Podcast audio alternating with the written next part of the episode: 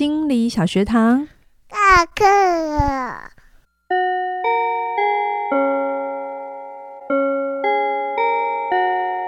每周五我们一起探索心理学的小知识。大家好，我是嘉玲。大家好，我是班长轩宁。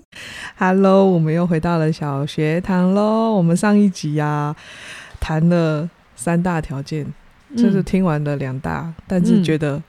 很难，我现在词汇只有很嗯，就是要很高品质的真诚一致跟无条件积极关注。我们最后聊到的是无是否无条件不是重点，但是重点是你要先关注，关注你要先看见自己。要 I see you，我们要先不管是看见别人或看见自己，看见都是一个入口。嗯、那我们接下来要讲正确的同理的了解，嗯、正确的同理心，正确的了解啦。对，同理心啦，我们就是、嗯、我们。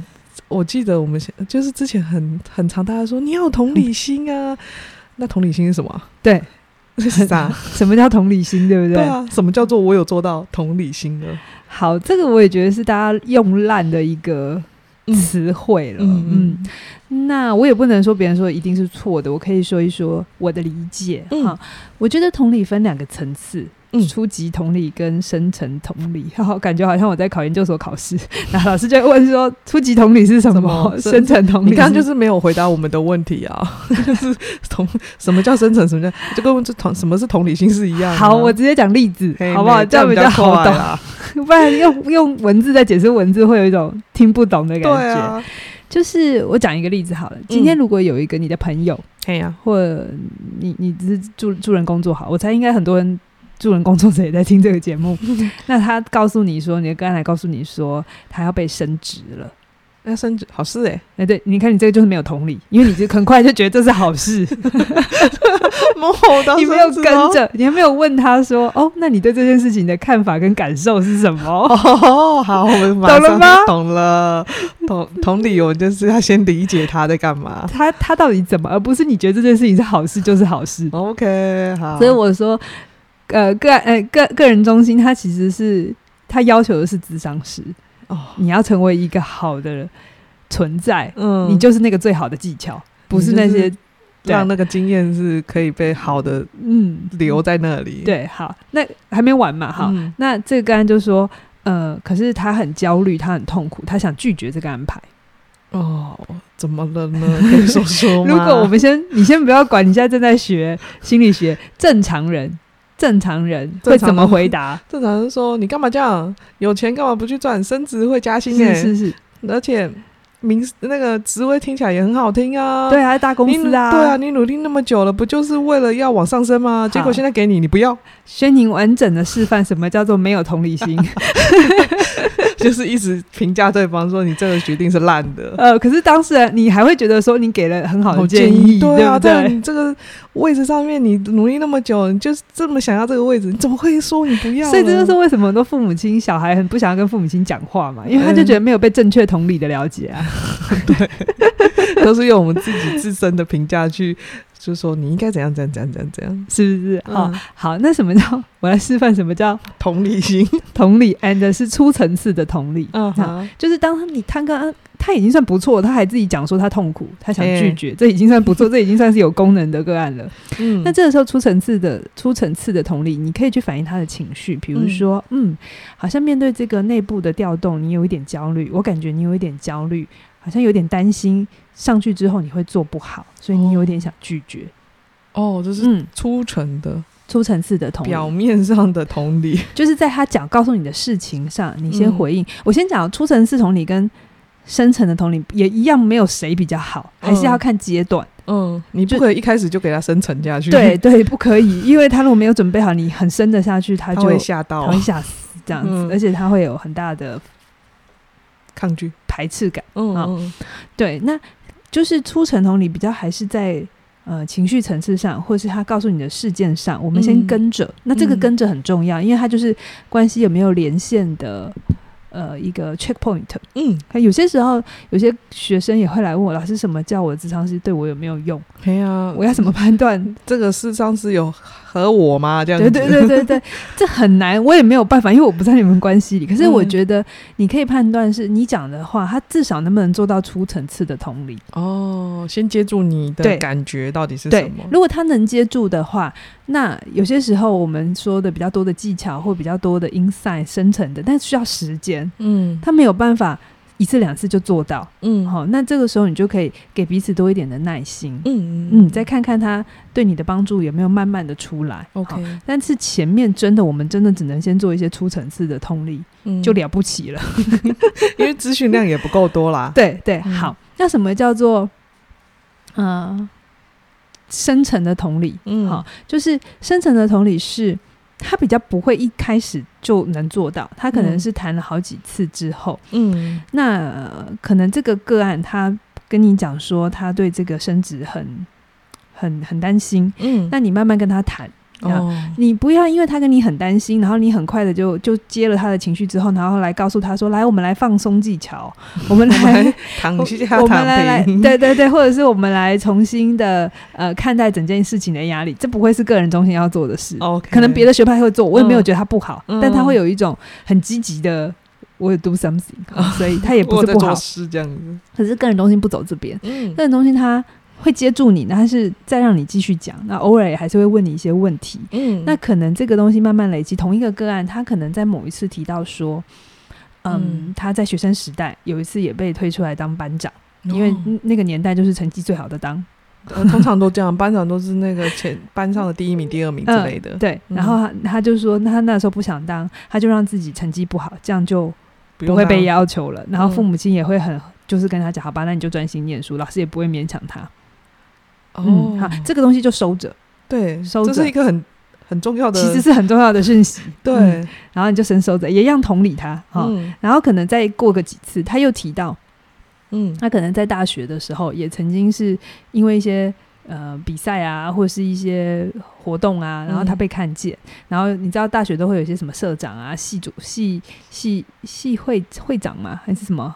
大概系代表之类的哈。嗯、然后呢，大家都觉得他最适合，然后他、嗯、他这一次就说服自己，好吧，就是出来出来一下。嗯、可是因为他不太会处理这么多事情，哎、欸，这么多人际的问题，嗯，所以呢，很快他就生病了。然后生病之后，哦、他就不得不把工作也交出去。好，到这边，嗯，聪明的学生，聪明的网友、听众们，那个听到了什么东西？你有没有听到一些很微妙的、有趣的、共同的东西呢？对，就是当这些东西材料够了、多了，一个有敏感度的智商师、嗯、要做深层同理的时候呢，嗯，他会把这些材料。放在一起，首先他自己记得啦，好、嗯，然后 他可能在某一次的时候讲了什么，对对对，所以你不要觉得智商是真的只是坐在那里讲话，嗯、他其实真的要做很多事，哈、嗯，然后可能在适合的时候，智商师他会把这几个经验梳理开来。哦我就说，哎、欸，我记得你当初来的时候，告诉我你因为那个升职，你很有压力，你想拒绝。那我也记得你在学生时代怎么怎么怎么，你在大学，我好像看到一个 pattern，、嗯、就是每一次你要被人看见的时候，你都会有害怕。哦、那而这个害怕，你就会你的策略是，你会让自己变不好，哦，成绩不好，身体不好。反正是想尽办法逃开他。对对对对对，因为现实生活里，这个学生可能是一个很好的，因为要不然他不可能读书读很好啊。听起来就是一个会念书的，成绩非常，能力也很好。可是当然他有其他的议题，可是这个时候深层的同理就会是，嗯、我不是只同理你那个表面的情绪，嗯，我同理到你这个人整个人在做这些判断这些事件，或在这些事件里头你的反应是什么，嗯，然后我把它表现出来，然后问你。嗯就很深的问你说：“你真的在害怕的是什么？”哦，哦，通常回答不出来。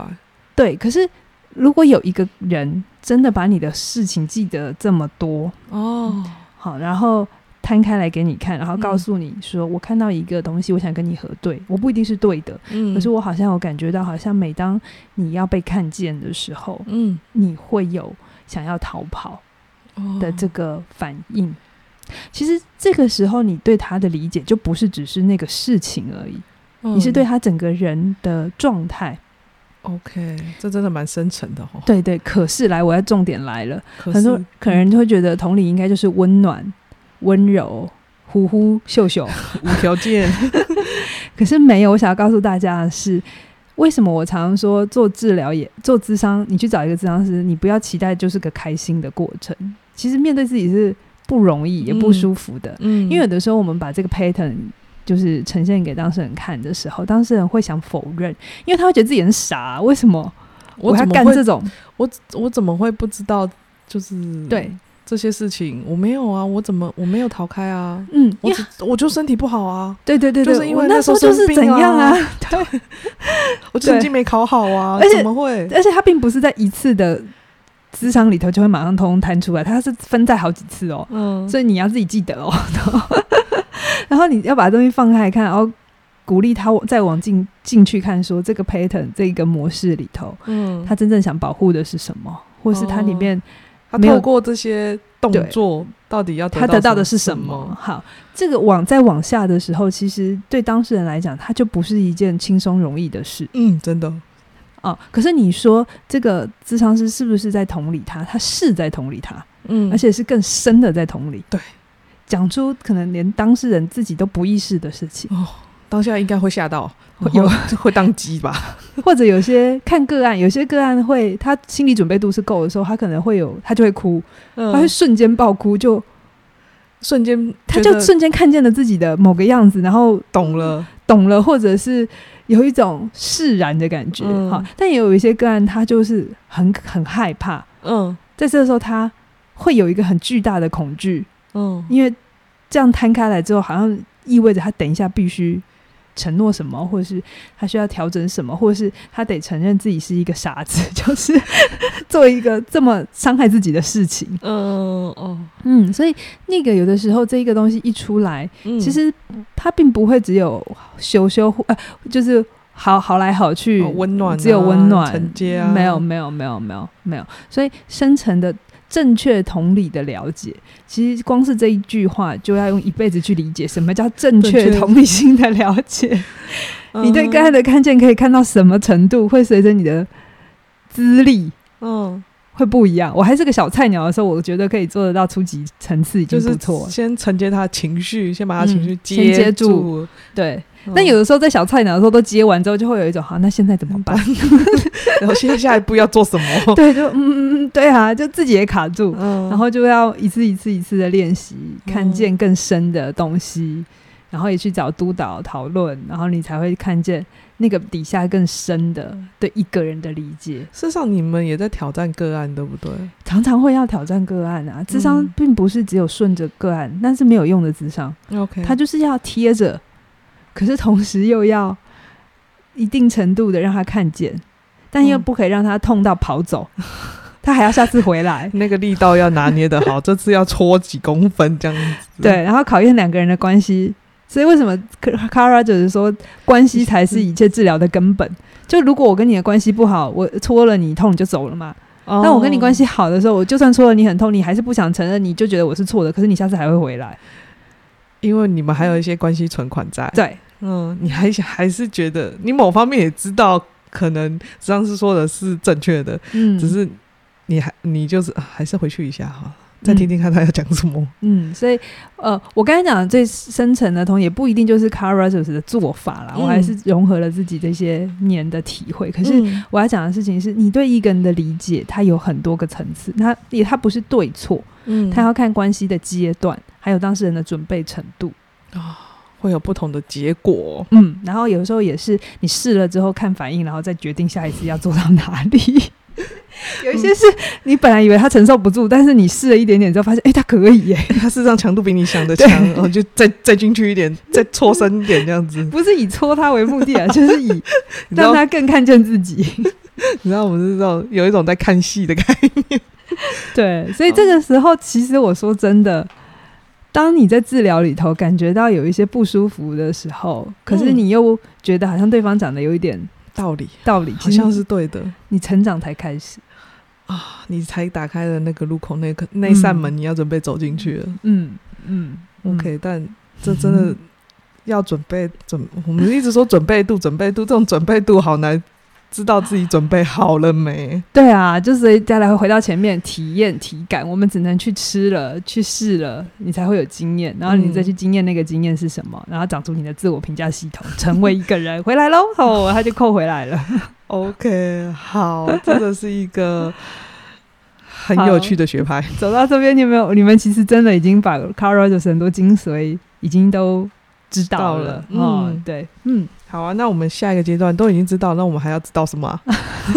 你都说完了，那我们应该还有一点什么东西吧？哦，就是，哎、欸，这是这真的是新版的 Corey 的书才有的，就是，嗯、呃，他后面这一个这一个版本，他有花了一点篇幅，还还不少篇幅讲表达性那个艺术治疗的这个发展。嗯，嗯，那在最后，我也想要来讲这件事，因为我自己对表现表达性艺术治疗很有感。嗯。在开场的那个介绍人物的时候，嗯、我们有说表达性艺术治疗，呃，他就是把艺术跟心理治疗结合在一起，然后他相信不完全需要一定要靠咨商师这样子讲话，对对对，或者一定要有个专业的人陪伴你才能有前进，才能有体会。嗯、其实每一个人内在都有一些创造力的来源。对，好，这是这个。治疗学派很大的一个核心信念，其实跟他爸爸一样。嗯、对啊，娜娜塔利以人出发点，他给人很大的信任、跟自由度、跟呃相信。好，嗯、那这边我会讲一下。在那个表达性艺术治疗，娜娜塔莉她有几个相信，我其实觉得蛮好的哈。嗯，第一个就是她相信每个人都有创造力，每个人都会有，不要觉得自己没有。你觉得有没有？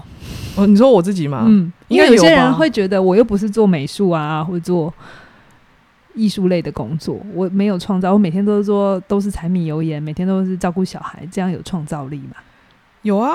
我自己个人呢、啊，我个人认为，在工作的时候就是一种创造。我每天就是解决不同的问题，就在创造啦。是啊，对是啊。当妈妈就是每天陪着小孩，每个阶段，然后经历，好，例如我女儿现在在借尿布啊，嗯，然后她现在在学习，呃呃，可能她在前面一点要学习吃饭啊，陪着她，嗯、就陪着她创造。然后你要想一些微博，微的就是 不是无微博，想些。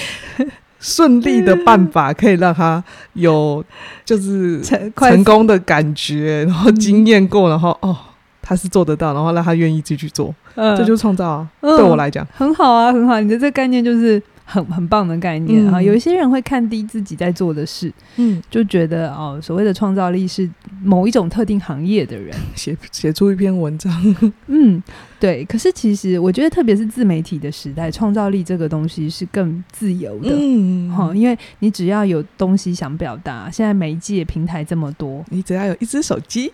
对，你其实随时都可以上传你正在做的事情，你的兴趣，哪怕再小众，你都找得到人，嗯，就是关注你啊，关注 ICU。所以，对，所以我觉得，呃，表达性艺术治疗，其实在现代是更更落地的东西。好，嗯，然后再来，他娜塔莉相信创造是有疗效的，他可以跟自己更深的自己连上线。嗯，这个东西我在教小学堂，写作小学堂，嗯。我非常的有感，因为，嗯，很多人来上课的时候，他就会告诉我说，他不知道自己在想什么，哦，哦，或者是我写不出来，我写不出来，或者是我写的其实别人不看不懂，对对对对对。那当然，艺术，我他表面上他来上写作的技巧，嗯，可是我自己真的觉得很有趣。道理都相通的，我表面上在教他写作的技巧，对，起承转合，你刚刚爆雷，不是只有这样，好不好？就我表面上在教他写作的技巧，嗯，可是在他在运用这些技巧的过程里，嗯，他会感受到自己的可以跟不可以，哦，然后因为有机，就是他在做另外一件，他有点像是我们心理学讲另外一个词叫外化，就是。有点像是你小朋友，你跟他谈说你今天学校做了什么事，他回答不出来。可是你问他今天小兔子在学校发生什么事，他就会回答出来了，对不对？对对对对对对对，他常常会忘记自己干了什么事情，在学校做了什么事，但是他会记得同学做什么事之类的。或者是你他关注的人，对，对对，或者是你让他变成那只小兔子，他就突然可以讲了，这样子。对对对对。那我觉得。艺术的表示有一点是像这种感觉，就是你问我，我可能就真的困难。可是我透过一个艺术的层次，我可以把把某些东西把它拉出一点距离，去感受、去经验、去呈现。嗯，但其实谁在做这些事？我在做这些事嘛？对啊，对，是你啊，你要写。对，所以你在那里面就会有些体会。哦，我常常不知道为什么，我觉得参加写作小学堂的学生很有趣，到最后都有一种是。那心理智商的吗？有一点这个效果，就写出一篇之后，某种程度得到了一些疗愈。嗯，哈，他但他不易，我也在课堂上，我不会刻意说要去呈现这件事啦。嗯，就是，可是我会跟你讲，呃，写作它有一些步骤，然后你跟着我们学，嗯，然后他就不小心很顺利的学会了思考，嗯，不小心学会了打开感官，他才能写出有画面感的东西。嗯，所以他不会，他就有一点距离，就不会那么有威胁感。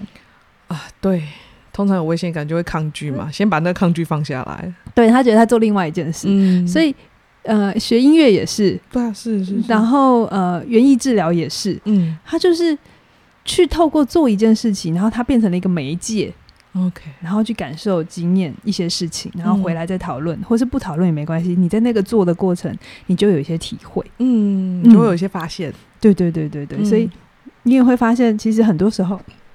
一些比较著名的创作，我们都会说那里面都有作者的影子，嗯，对吧？对啊，是啊，都会有他自己生命的样子啊。嗯、对对对对，不管他是写几本小说，里面还是会有一些，他只是里面的事情不完全一比一为真，嗯、可是里面都有他的一点点影子啊，然后潜意识都在里面。戏剧也是啊，戏剧也是，嗯、对对对，所以每一个人都是可以跟自己连接的，然后每一个人都是你自己生命的艺术家。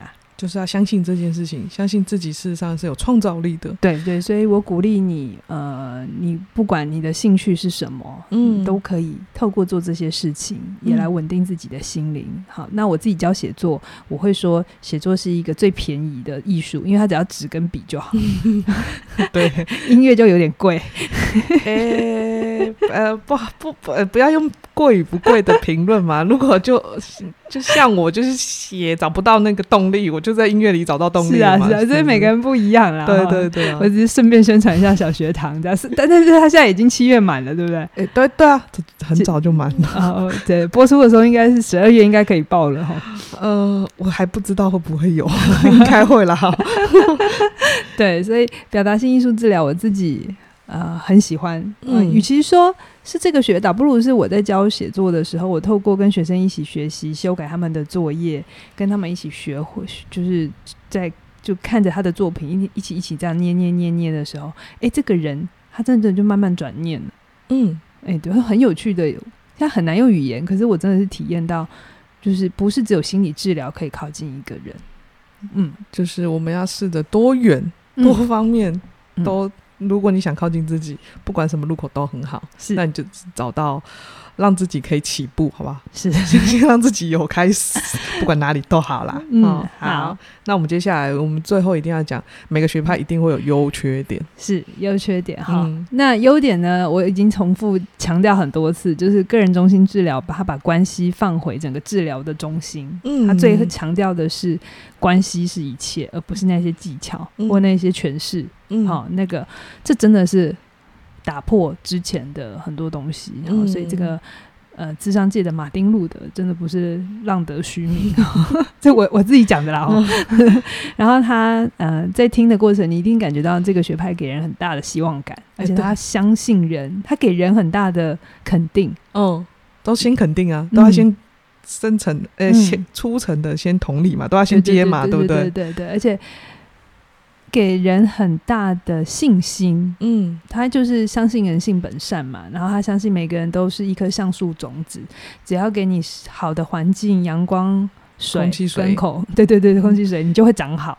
嗯哼，所以并不是他他那个自发性是在你自己心中的。OK，嗯，所以你就给。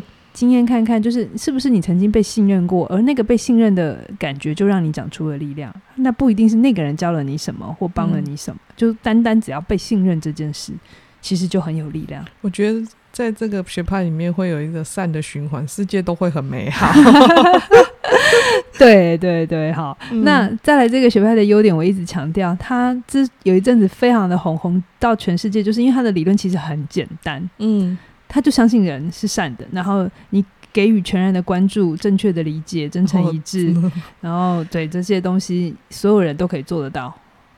的真的每个人都可以，你其实可以在你的范围内做到，你只要不要特别要去比什么，嗯，其实你都可以在你的范围内表达对人的关注，嗯，跟接纳，嗯。啊，所以他的优点就是他让呃，智商的门槛降低了，对，然后他再也不是只有某一种人学术的殿堂里的某个白袍才能做的事情，或者对，就我们之前都会讲要就是家境要比较好这些事情才能。才有，就是心理智商这件事情，但到这里已经没有，就是一般人，只要你够相信对方，是，所以有一些有一阵子，好像医护单位也会想要，也会教同理心，然后因为有时候民众来确实情绪很大嘛，嗯、那你这个时候一直跟他讲事情，他会接不下去，就跟他说你现在就是躺下打根针就会好，他他说他就是我就是不舒服啊，他会很多恐惧害怕，这个时候 Rogers 的一些东西技巧。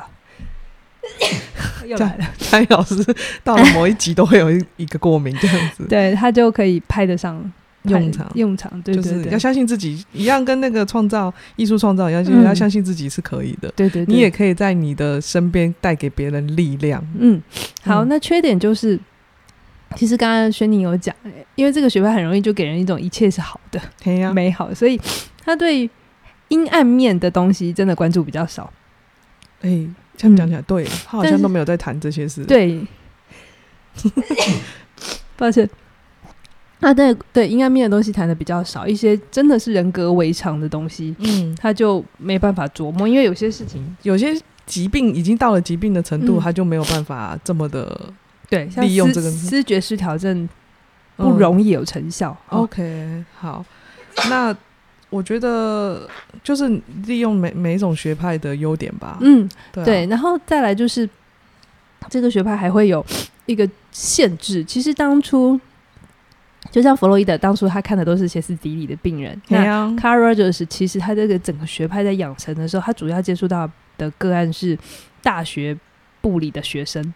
哦。嗯，他在学他在学校当任教授嘛。嗯。所以他大部分就是这样的。阶段的孩子，那这一个阶段的孩子就是最希望的，希望感最强的时候，他就是觉得他的人生正准备要出发。对，所以这时候你真的给他好的环境跟空气、阳光、水，它就会长好，会长得挺好的。对，所以这也是它后来有时候会被评，就是被攻击的地方，嗯、就是你的个案取样也相对是正面的，而且算是好的一群。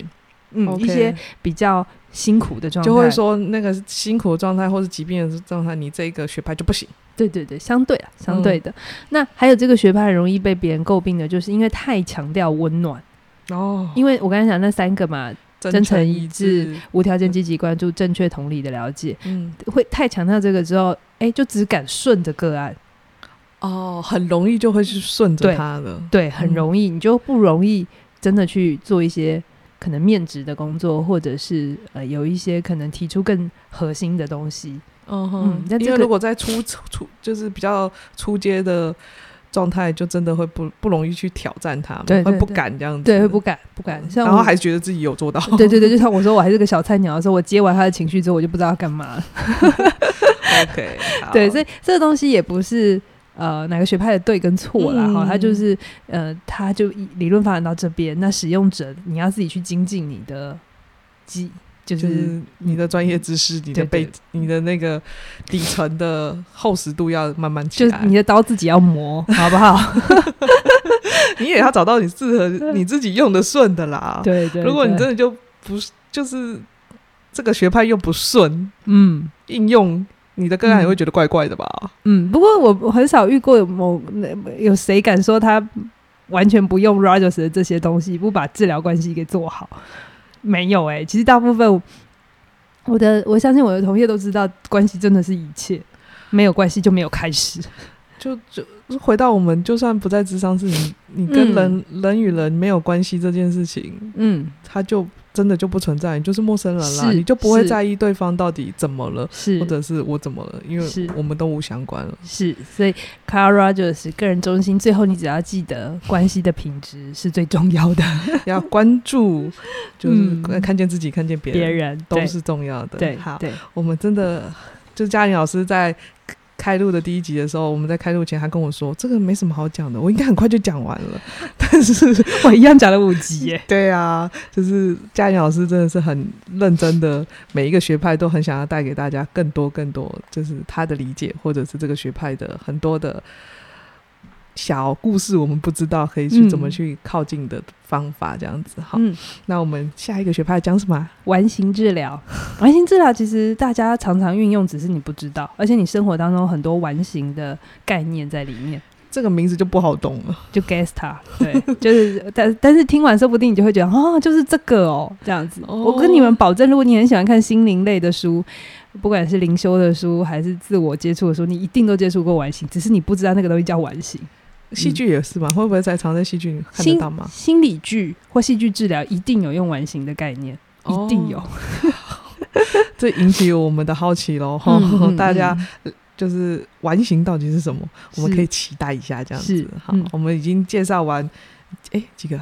呃，四个了，四个学派了，走完四个了，快要五个嘞，五个就一半嘞。我们已经走完四个，就是就是在那个念智商，请问已经走过一半？哎。还没，哦、我们可能还要读更多，后面会一直长出新的学派。好，没关系，我们、嗯、我们现在这个学派有希希望感，嗯，就是你已经走过四个学派，已经是一个，已经很多了，真的。因为前面的大宗就是精，你已经精神分析，你的基础已经打得非常对了。前面这四个你已经懂的话，基本上你已经百分之六七成，就是。大的树干你都已经长好，我们现在准备要长，准备下接下来要长小树干了。对对对对，我们这棵树会长得越来越好了。是，是，好啊，那我们今天就聊到这边。哎，呼吁一下大家订阅我们哦。对对对对，大家如果喜欢我们，就是可以分享给朋友，订阅我们五颗星。那你在 YouTube 上就订阅，按喜欢的小铃铛，这样子我们就会。随时让你知道我们什么时候上更新，这样子。嗯、好，那我们今天就聊到这边喽，谢谢你的收听，拜拜。拜拜。